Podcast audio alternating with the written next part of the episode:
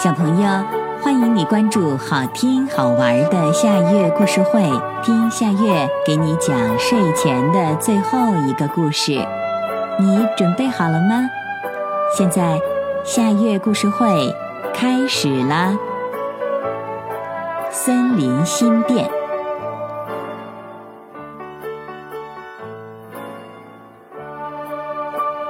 森林里新开了一个超级市场，门前挂着一块牌子：“自动售货商店。”这里只有一个招待员——智能木偶老曹，他正热情的接待顾客。欢迎，请自由选货。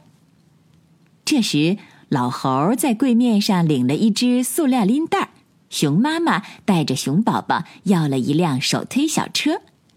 商场里琳琅满目，货架上放着精美的糖果、新鲜的水果、各式的食物和精致的日用品。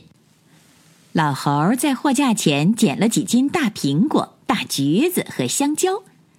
熊妈妈对熊宝宝说：“你爱什么自己挑。”熊宝宝高兴极了，要这要那。他们拿了三瓶蜂蜜、五包水果糖和十只大面包，都放到手推车里。这时，顾客灰袋鼠一屁股坐在自己的尾巴上，欣赏着一堆蘑菇罐头。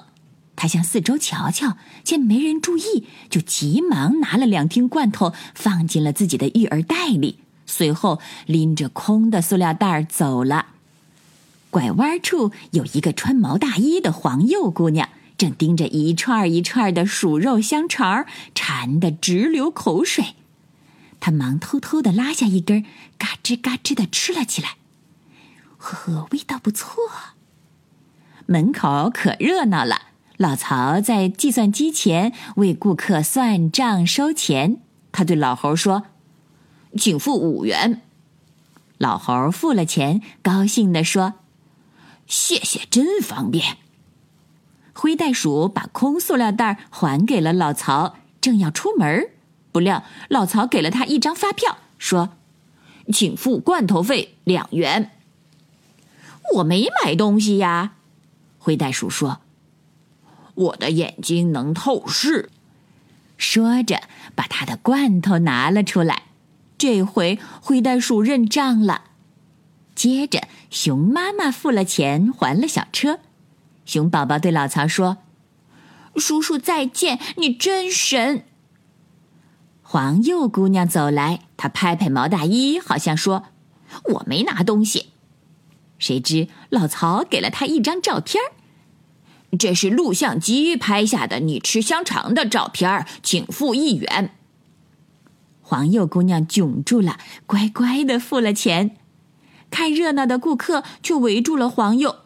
老猪嘲笑说：“自动售货真正灵，还能考考你心灵。”哈哈，大伙儿都被逗乐了。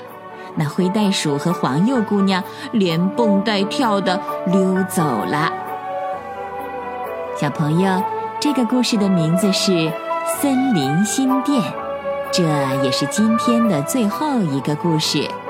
现在到了该睡觉的时间。好好的睡一大觉，做个美梦。我们明天再见啦，晚安。